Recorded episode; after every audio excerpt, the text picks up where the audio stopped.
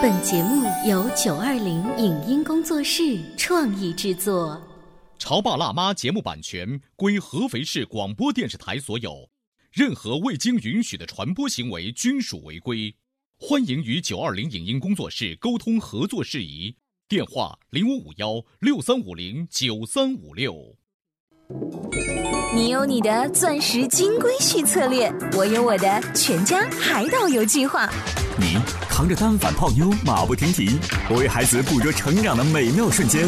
你忽略我的魅力，我会证明这是谁的时代。你否定我的生活态度，我决定我的人生蓝图。帅哥俊男靠边站，有了宝宝的潮爸魅力更爆发。窈窕美女靠边站，有了宝宝的辣妈魅力更火辣。我是辣妈，不是老干妈，我为自己代言。我是潮爸，不是太阳能浴霸，我为自己代言。潮爸辣妈。本节目嘉宾观点不代表本台立场，特此声明。你是否觉得每天的自己都乏力混沌？你是否认为日子过得千篇一律？一年前给自己定下的计划完成了吗？如何让早起之后的时光变得有趣且快乐？每天做最重要的三件事，你可以很好的完成吗？家长自律又是如何潜移默化影响孩子的呢？怎样让孩子拖沓的行为有所改变？欢迎收听八零后时尚育儿广播脱口秀《潮爸辣妈》，本期话题。自律，让你的生活焕然一新。迎收听八零后时尚育儿广播脱口秀《潮爸辣妈》，各位好，我是灵儿。大家好，我是小欧。今天我们节目为大家请来了趁早跑团的何妈，欢迎，欢迎何妈。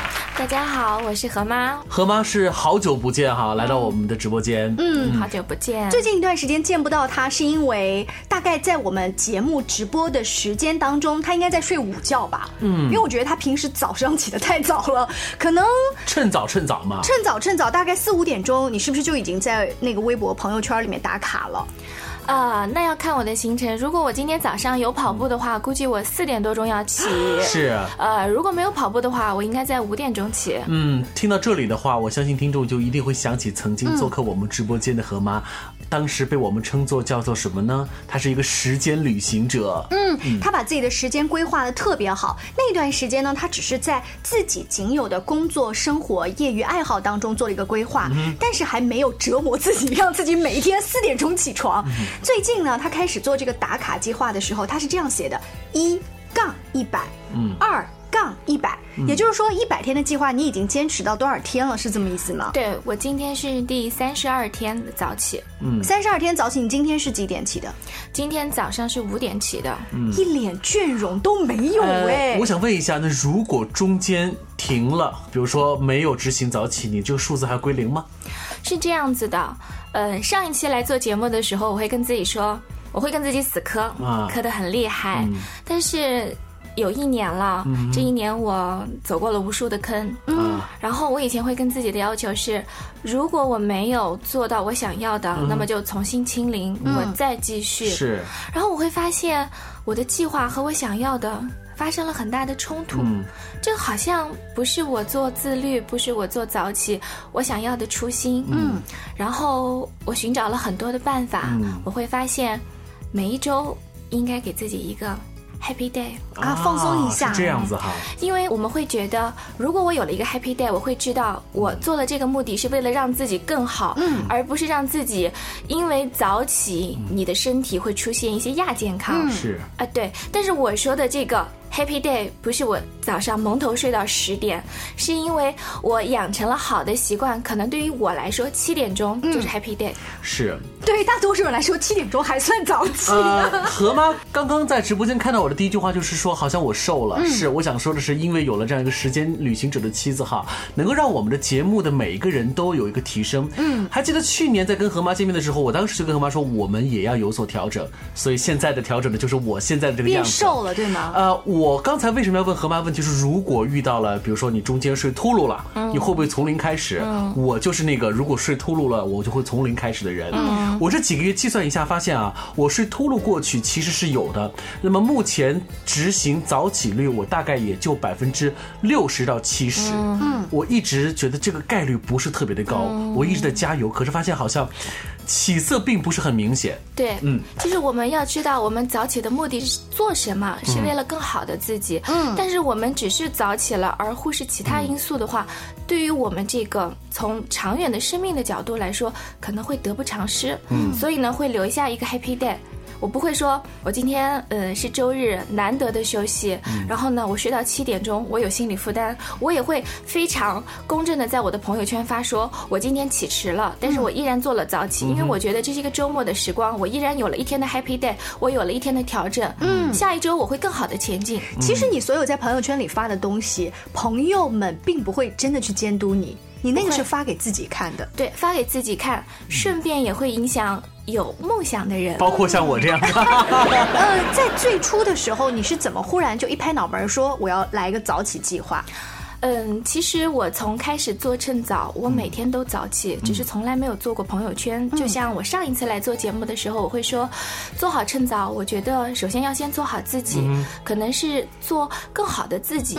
从来没有想过说，因为我自己做的更好了，我要去影响身边的人。嗯，嗯，在我自己这段时间早起的时候，我遇到了很多的困惑，比方说我早起跑步，可能我到下午的时候，因为工作的忙碌，我中午没有时间午休的话，我下午的状态会非常。差工作效率会非常差，我想要的这个一连排的计划，我可能完成率只有百分之六十，我回来会有羞愧的心。嗯，然后今年我调整以后呢，就会说我每天给自己定今天最重要的三件事。嗯，我们会发在我们的群里。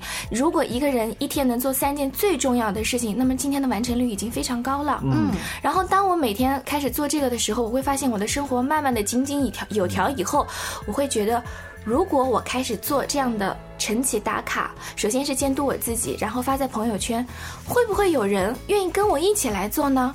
我会慢慢的会发现，嗯，会有很多的小伙伴私下找我说。你做一百天了吗？嗯，我们一起做。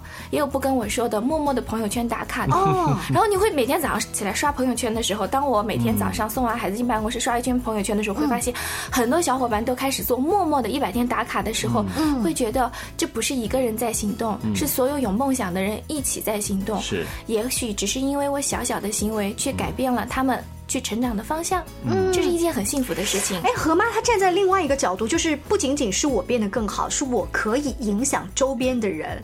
但我们好像是一个小尾巴，是一个小跟屁虫，还在跟着后面的那个精神领袖在走的时候，他已经在做你们那一圈朋友当中的精神领袖了。嗯，说的有点点大哦，但是我会想的是，每个人来到这个世上都可以做一些让世界变得更温暖的事情，而不是只是做好自己就可以。也许只是因为我的晨起，我的跑步，去让。更多的人拥有更健康的就是啊，让世界和平这句话是可以变成很多细小的刻度让我们完成的。不是薛之谦自己喊一句是吗？对于何妈来讲，让世界和平就是从她趁早开始，用她的方式去影响周围和她愿意在一起的人。我觉得这也算是让世界和平嘛，对不对？对啊，按照何妈的意思是，其实你之前就有趁早起床的这个习惯，只是最近才开始打卡。呃，前一段时间我们聊了一期节目的话题是很多大的规划是在深夜。当中，我看了一本成功学的书，我看到了别人发的朋友圈，一拍脑门就很愿意去做。对，结果呢，执行了大概几天之后，就很难坚持下去。就是自律力啊，看上去每个人来说都是面临的一个大的一个学科哈。嗯，是自律，很多人会说，就是你知道你要什么，你再去改变。但是其实自己给自己正面的鼓励很重要。我可以说一个自己的小例子吗？可以啊。就是我从小的时候，我的父母就会告诉我，我是一个不爱早起的人。嗯，我每天都爱睡懒觉。然后呢，好像我生活中也是这样的人。嗯嗯，不上学的这个假期，那就一定是睡到昏天黑地，是吧？对对对，就有可能就是别人起床了，我刚睡；别人收工了，我起床了。嗯，好像我的生活一直都是这样子。然后直到有一天，就是所谓的成功大师会说早起改变人生。嗯，我就说。我也试试看吧。然后呢，一个从不早起的人变成早起以后，会发现很多的困惑。嗯，早起起来做什么呢？嗯，其实有可能规划的不好，也就是刷朋友圈，是看看小说。嗯，我来告诉你，我前几次一开始早起的时候是干什么？我会定每天早晨五点一刻，嗯，然后闹铃会闹，我会再赖个五分钟左右，反正五点半是一定会坐在书房前，会打开一本书看。嗯嗯，那看着看着会发现，哎，如果早晨啊，如果就是看那本书看了几页纸之后，然后突嚓就到了六点多钟。也好无趣的，所以一开始的对于我来讲的话，早起该干什么？嗯，是一个大问号。哎，那我也有点经验呐。我早起之后会发现，帮孩子准备的早餐和帮自己准备的早餐更丰盛了一些。哦，我好局限哦，只在吃这方面。哦，我们现在也有。嗯，我们家有个一年级上学的孩子。嗯，我这么早起，首先我要保持好的精神面貌。我早上起来会做一节瑜伽。嗯，做完瑜伽以后，我会这时候就是在准备做瑜伽之前，我已经开始厨房的东西。已经可以准备好了。我做完瑜伽，然后再读完书，然后基本上我可以读到四十分钟的时候的时候，我就可以喊孩子起床了。因为孩子大了嘛，他可以自理了。他起床起来，他会跟我一起读书，读半个小时，然后吃早饭，然后去上学。然后我们的时间就会规划的很好，他就会很明白他早上起来要做什么。嗯，不在我去督促他。而且早晨起来之后，因为妈妈已经把大部分的事情准备好了之后，你会发现妈妈她不着急，她就很少发。发火，所以世界就和平了嘛？和平很多。我在家里面的时候有一种感觉，就是如果我起早了，我妈没有提前把饭给我做好的话，他们还在睡懒觉，会有一种我是捡来的孩子吗？我不受重视。然后我妈说旁边有零钱，你自己拿着下去 买点吃的吧。我就好生气哦，就走了。会啊，但是我也会跟孩子说说，不一定今天的早饭我们一定会在家做，我们根据时间。嗯。然后我也会一致的跟他强调说，时间一定要宽松，这样子会减少你跟我之间的冲突。嗯。而我们之间就会很和平的相处，嗯，我们会把时间留的稍微空余一点。所以实践证明，这一段时间，儿子每天起来看到妈妈又做了瑜伽，早餐又做了很好，甚至你可能已经化了简单的淡妆，因为随时可以出门了。对，是的，一切都很好，完美。呃，对，然后他会觉得妈妈最近脾气变好了，然后心情也好了，然后早上也。减少了不必要的这个哭闹，然后还要争执今天上什么课、带什么书、早上要做什么，会有减少了这样的争执。他会告诉你，呃，早上起来我要读语文，我要读诵读，我要准备好了，我就可以收书包，嗯，然后拿水杯、戴红领巾、穿鞋出门。嗯，所以这一切在何妈看来，你都归功于这是你强大的内心、自律结成的硕果。可以这么说，但是中间的起伏真的是这两年来，嗯，孩子跟。我都做了很多的磨合，嗯，孩子会说：“我为什么不能做我想做的自己？这个时间段我不是可以？”去玩吗？嗯，为什么要读书呢？嗯，为什么要写字呢？而且尤其是何妈，你在节目当中不停的强调说，自律是为了成为更好的自己。首先，我得清楚自己想成为什么样的自己，对不对？那么孩子说：“我知道呀，我想玩啊。”这个时候该怎么办呢？稍微休息一下广告时间之后呢，我们请何妈接着跟我们聊自律是怎么改变他的生活。最近我们潮爸辣妈的节目，除了精彩的育儿故事呢，还有很多有趣的活动跟大家来分享。还记得去年吗？故事广播。全员嗯利用了有一两个月时间吧，嗯在辉园举行了大型灯光秀。是的，现在不妨来翻看一下自己去年的朋友圈。如果你也去了辉园的灯光秀，找到那一天的照片，然后呢配上一些文字，发送到故事广播 C N F M 九八八的官方微信号，那么今年就有可能继续来免费参观二零一七辉园国际艺术灯光秀。对，要提醒你的是呢，我们名额有限，每天就限一百。名幸运的听众能够去领到我们的这个门票。另外呢，我们还想告诉大家的是，今年的灯光秀啊，你不去不行。为什么呢？因为有更多浪漫的环节等待着你。嗯，好了，那五月十九号每晚五点半，故事广播的第二届会员大型国际灯光秀就再一次热力来袭喽！更多精彩的节目也请继续关注潮爸辣妈。潮爸辣妈播出时间：FM 九八点八，合肥故事广播，周一至周五每天十四点首播，二十一点重播。网络收听，请下载荔枝 FM、蜻蜓 FM、阿基米德、喜马拉雅、中国广播以及苹果 Podcasts，搜索“潮爸辣妈”订阅收听。微信公众号请搜索“潮爸辣妈俱乐部”，参与节目互动哦。您正在收听到的是故事广播《潮爸辣妈》。本节目嘉宾观点不代表本台立场，特此声明。你是否觉得每天的自己都乏力混沌？你是否认为日子过得千篇一律？一年前给自己定下的计划完成了吗？如何让早起之后的时光变得有趣且快乐？每天做最重要的三件事，你可以很好的完成吗？家长自律又是如何潜移默化影响孩子的呢？怎样让孩子拖沓的行为有所改变？欢迎收听八零后时尚育儿广播脱口秀《潮爸辣妈》，本期话题：自律，让你的生活焕然一新。欢迎回来来，今天小欧跟灵儿在潮爸辣妈的直播间为大家请来了趁早跑团的何妈。趁早跑团呢，在一开始的时候是提倡大家要跑步，至少头脑和身体我们要有一个在前进的路上。是。那慢慢的呢，何妈在自己的生活以及感染朋友们生活当中，会发现不仅有跑步，有早起打卡，还有你们有一些读书会呀等等各种各样丰富。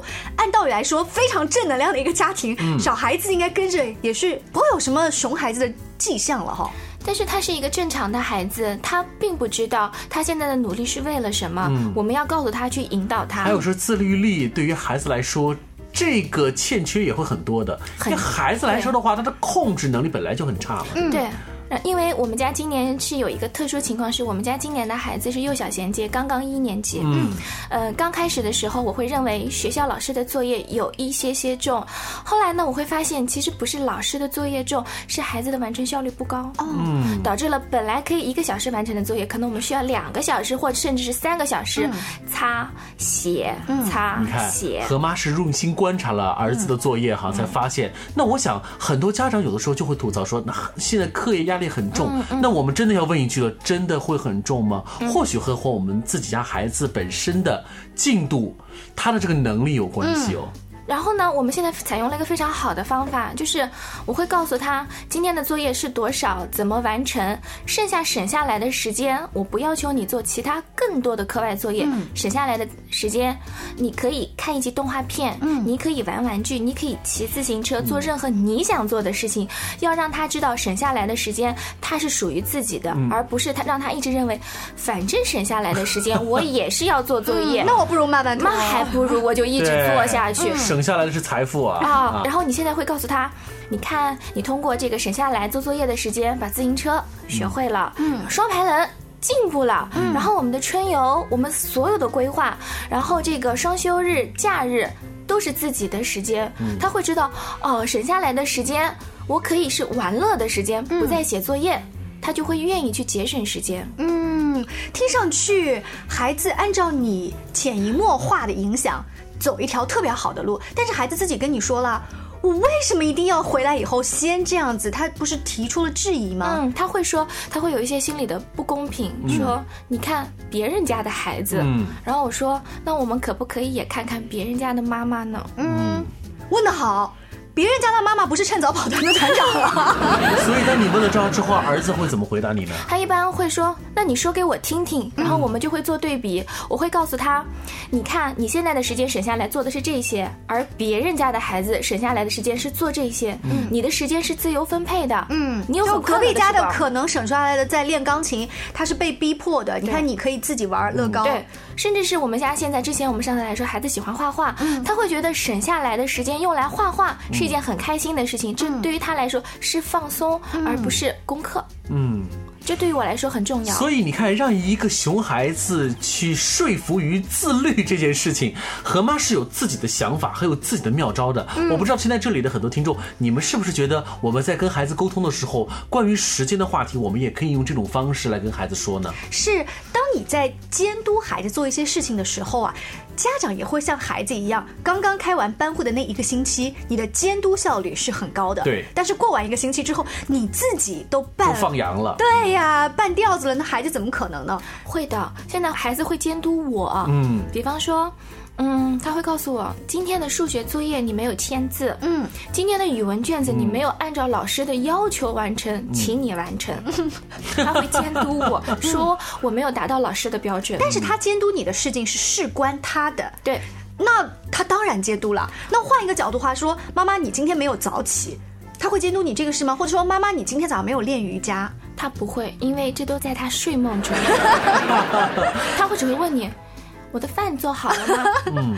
我的水你帮我准备好了吗？现在我们会告诉他，我们会在门上贴小纸条，会说你出门前需要准备什么。我不会天天催你说要迟到了，你这个东西有没有带？那样东西有没有带？你这个很好的一个贴士啊！你在门上准备了一个纸条，他自己去对应着。我就我每天最多只跟他说，出门前请你检查物品清单。然后剩下就是自己的事情，然后呢，我们也会调整自己的心态，说如果你今天真的迟了，那我就陪你迟。为什么呢？迟到的后果是你自己承担的。今天你一定会。接收到一些小小的惩罚，无论你是任何理由的，那么你的惩罚受过以后，你就知道这样的惩罚你还要不要再继续承受。我身边有一个妈妈，最近呀也遇到了儿子迟到这件事情，于是她给她的班主任老师发了一条信息，说某某某小朋友今天早上迟到了，我没有刻意的去催促他，而是让他自然承担这个后果，所以对您造成的不便，老师我深表遗憾。呃，但是在接下来两天如果有空的话，我可以去学校跟您交流一下。这个事儿，老师说好的，我能够理解。但是某某某小朋友今天来说，是因为妈妈你也起迟了，所以耽误了他。然后我这个朋友说，迟到了还拉着垫背呢，你。我也遇到过，是吗？比方说，我们家小朋友对今天的早饭不满意的时候，他那天因为吃早饭的问题迟到了。他跟老师说的理由是：老师，因为我妈妈今天做的饭不好吃，所以我迟到了。这个理由老师能接受吗？但是老师跟他说的是。但是结果是你迟到了，对呀，因为我也会跟老师沟通，说，呃，我请你严肃的批评他，让他认识到问题的严重性，嗯，他才会觉得这个迟到了是一个非常严肃的事情，他自己要承担后果的，嗯，那么他在以后就会知道，我不应该迟到，我应该怎么样节省时间，至少我们减少路上的或者其他的时间，嗯，来补偿这个我们已经遗失的时间。还有不能怪妈妈手艺不好，你觉得现在已经可以给自己打多少分了？我觉得我刚刚及格，嗯，因为在成长中会遇到你以前没有遇到过的问题，就像我说的，我这两年遇到了很多的坑，比方说，随着眼界的打开，我有越来越多喜欢的事物，从之前的画画，嗯，到水彩，到早起的读书，到。各种各样，你觉得你之前没有看过，你都想看完的书，嗯，但你会发现每天只有二十四小时。然后今年我跟自己说，那么我今年要做的就是断舍离，嗯，就是什么才是我这个阶段或者是我未来三到五年最重要的事情，这是我当务之急。如果这个事情只是适合我现在，我可能考虑一下是不是这个问题还在继续，它不再适合我的以后，或者是如果它是在更长远以后的事情，这个计划是否可以往后拖？嗯，就是。把我有限的时间。放在我更想做的事情上，更有助于家庭、职业和个人的成长。哎呀，何妈能够说出这一切，她才给自己六十分。你好狠啊！你把像灵儿这样子大多数女性都放在深渊里头。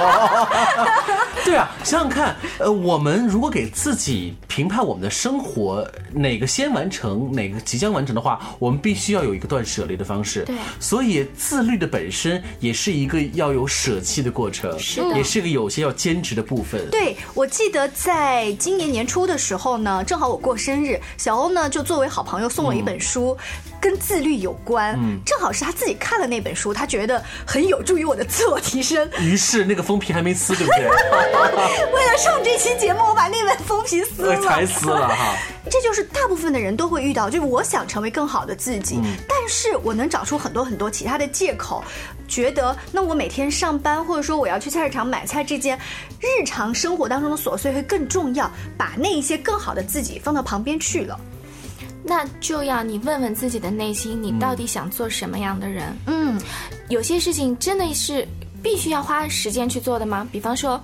我已经很久没有逛过超市了，我会觉得不是说我不需要日常的采购，嗯，而是我也需要，但是我不会每天都做，我会用便利贴，知道我要买什么的时候，当我想起来有这个想法的时候，我就记在这张便利贴上，每天贴。当我觉得这张贴便利贴满了。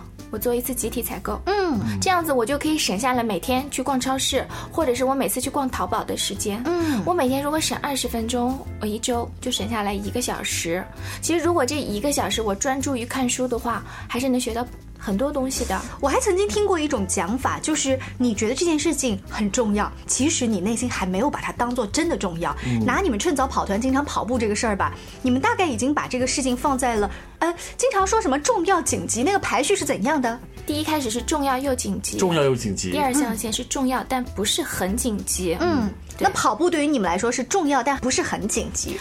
跑团对于我们来说就是成为了日常，就是我们任何活动都可以放弃，但是跑团会一直延续。OK，它就像我刚才一开始想要举例子是那些拖拉的人或者不能坚持锻炼的人，他把跑步或者画画或者学英语啊当做我先把吃饭和睡觉以及工作做完我再来做。但是那些坚持跑步的人，他把跑步放在了跟吃饭呼吸同等重要的位置。是，我可以说一个自己的强迫症，就是。自从孩子上学以后，我可以户外跑步的时间变得越来越少。嗯，可是我又不想放弃我这项爱好。对呀，我就怎么办呢？变成了在陪孩子写作业的时候，在我们家客厅跑。见跑步机吗？没有，就客厅来回转。那你家的客厅得多大呀？其实很不大，但是我一边跟他说话，我就一边跑，配速可以很慢。嗯，但是我没有放弃我的梦想，我没有放弃我喜欢做的事情。所以说，你宁可折中都不会去放弃。不会，不会，孩子会知道哦，妈妈在跑步，然后我的作业，我会时刻跟他说你的。做作业的身姿，你写作业的规矩，然后因为刚开始的一年级有很多一些之前没有过的习惯需要更改，比如说驼背、拿笔的姿势，或者是写错了要擦。然后我会在写作业的之前，我就先跟他说一遍，比方说这一面只能擦几个字，你落笔之前要想清楚。然后呢，呃，你的背需要挺直，头要抬高，这些我都会说清楚。但是孩子总归是孩子，他的自律性和自觉性不会那么高。所以说你会一直盯着他。看，我会在家跑几圈，上到屋子里转一圈。其实我也是希望他表达到，做作业是自己的事情，嗯，你的学习是自己的成长，不是为了我。妈，你嘴不停就算了，腿也不停。妈，你别晃，晃我头晕。就是他，他在他自己房间跑步，我是不去的，我只是在外面通过语言，大概隔个三五分钟跟他说一次，嗯，然后他是能接受的。你平时跟他说话也是现在做节目这种很温柔的语言吗？在没有出现 极端问题的时候是这样的，他会说妈妈很凶，为什么呢？因为在犯错误的时候，我可能会有惩罚。嗯，但是有一天，嗯，上个周末我们去看电影的时候，我们在万象城吃了个饭，然后呢，我们会发现中国的父母其实是很焦虑的，在吃饭的时候还在跟孩子说作业应该怎么写，今天上课怎么样了？我心里你是观察到别的家庭还是自己别的家庭？然后我心里会想。难道吃饭的时候都不能让孩子喘口气吗？然后孩子听完以后说。这样说来，我妈妈还是很温柔的。当听到这期节目的时候，你会不会内心有一个小火苗又被点燃？说，对对对，我曾经也想早起干嘛干嘛，哪怕只是去给你的花浇浇水，或者说打两下太极拳。哎呀，怎么我举的例子都好像老年人的生活呀？会不会听完这期节目之后，又开始要重新规划一下呢？嗯，可是，在规划并且付诸实际的。过程当中会有一些小 bug，我们希望呢河马以后做客直播间，跟我们继续来探讨。谢谢，我们下期见，拜拜，再见。以上节目由九二零影音工作室创意制作，感谢您的收听。